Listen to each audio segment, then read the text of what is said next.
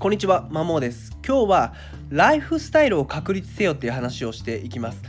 まあ、そもそもライフスタイルというのは、まあ、人生観だったり生き方っていうふうに訳されたり、で、アドラー心理学ではライフスタイルのことを今の自分から理想の自分への近づき方っていうふうに定義しています。どちらかというと今日のライフスタイルに関してお話するライフスタイルに関してこのアドラー心理学の考えに基づいてちょっとお話をしていきます、まあ、今の自分から理想の自分への近づき方なので結局理想の自分っていうのが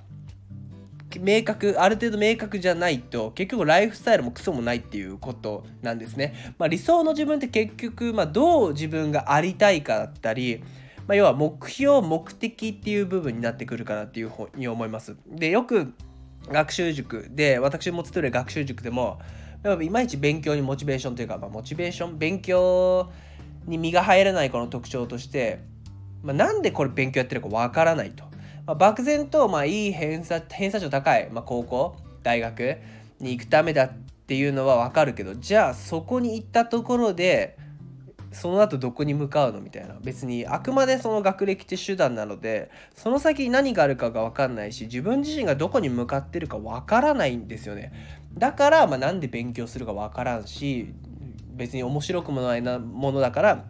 別にやろうともせんし身の回りにゲームだったり漫画だったりいろいろ面白い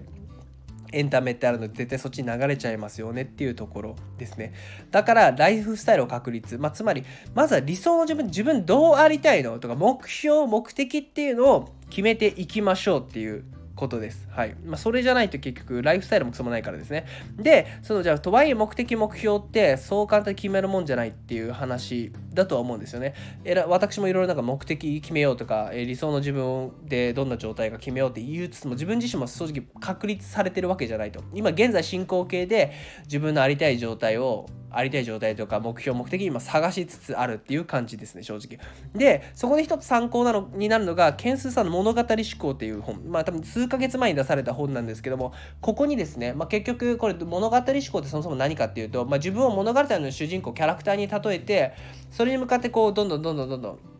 えー、成長していこうとか。要は自分がどうありたいかどういうキャラクターになりたいかっていうのを定めちゃってそこに向かって日々行動していきましょうっていう感じの思考なんですね。だから時に自分をキャラクターとして客観視できるみたいな。それを物語思考ってざっくり言ってます、まあ、多分全部は網羅してないんですけどおざっくり言うとそんな感じで。だから自分のなりたい状態をまず決めましょうっていうところですね。でそこにあるワークというワークっていう感じでなりたい状態10年後になりたい状態100個書こうっていうのがあるんですよね。100個多いんですけど。でだからまずそれをやるのが一つありかなっていうふうに思います。私も現在進行形でやっていて、まあ、正直30個ぐらいしか出てないです。あと70個ぐらい出さなきゃいけないんですけどなかなか大変だと思いつつ、うん、で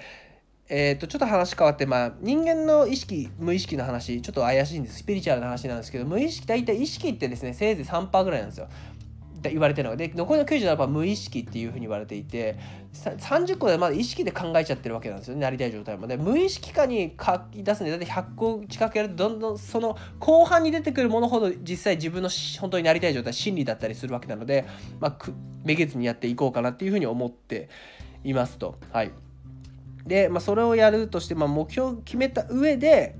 えー、と自分のキャラを確立なりたい状態に理想の自分を確立していくって感じですね。はい。で、目標、目的決めるとですね、そのプロセスって、まあ苦しい状態、苦しいものをやんなきゃいけないみたいな発想なんですけど、正直それはあんま好きじゃなくて、えっと、私としてはよくあの山口周さんのビジネスの未来っていう本に書いてあるのが、インストルメントっていう発想とコンサマトリーっていう発想があってそれとインストルメンタルっていうのが道具的ですよね。今を苦しんで後々楽になるみたいな。まさに受験勉強みたいなそうですよね、えーと、苦しい受験勉強を耐えてその先になんか志望校合格だったり楽しい人生待ってるみたいな。そういうのが道具的インストルメンタル発想でこれはあんま好きじゃなくてコンサマトリーっていうのが自己充足的要はやってる行動そのものが楽しい。もうだからもうやってることそのものが、ま、自分が満たされてるって感じですね。であの古代ギリシャの哲学のアリストテレスもいや行動そのものが目的になることこそが最大の幸福だって言ってるぐらいなのでやっぱコンサマトリーの発想っていうのは今後大事になると。要はやってることそのもの楽しい。プラスでそれを前提にえっ、と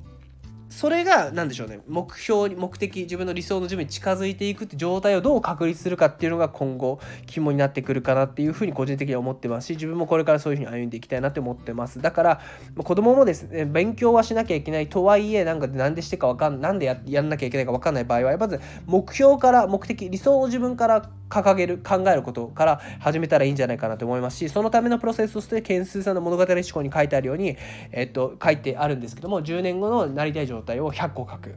っていう、まあ、どんな仕事に就きたいかとかどんな生活を送りたいかどこに住みたいかとかですね、えどんな人間関係を築きたいかどんな人に会いたいかとかどんな趣味をやりたいかみたいなそういうのいろいろあらゆる点から考えていくっていうのが大事かなっていうふうに思います。でかつ目標キャラ決めたとしてもなんかそのキャラになるためにそのなりたい状態をなるために苦しいことをやるっていうよりはコンサバトリ自己充足的なもの今それやってることも楽しいんだけどさらにそれが、えー、未来な自分のなりたい状態に向かっていくっていう状態にするのが一番理想かなっていうふうに思います。以上です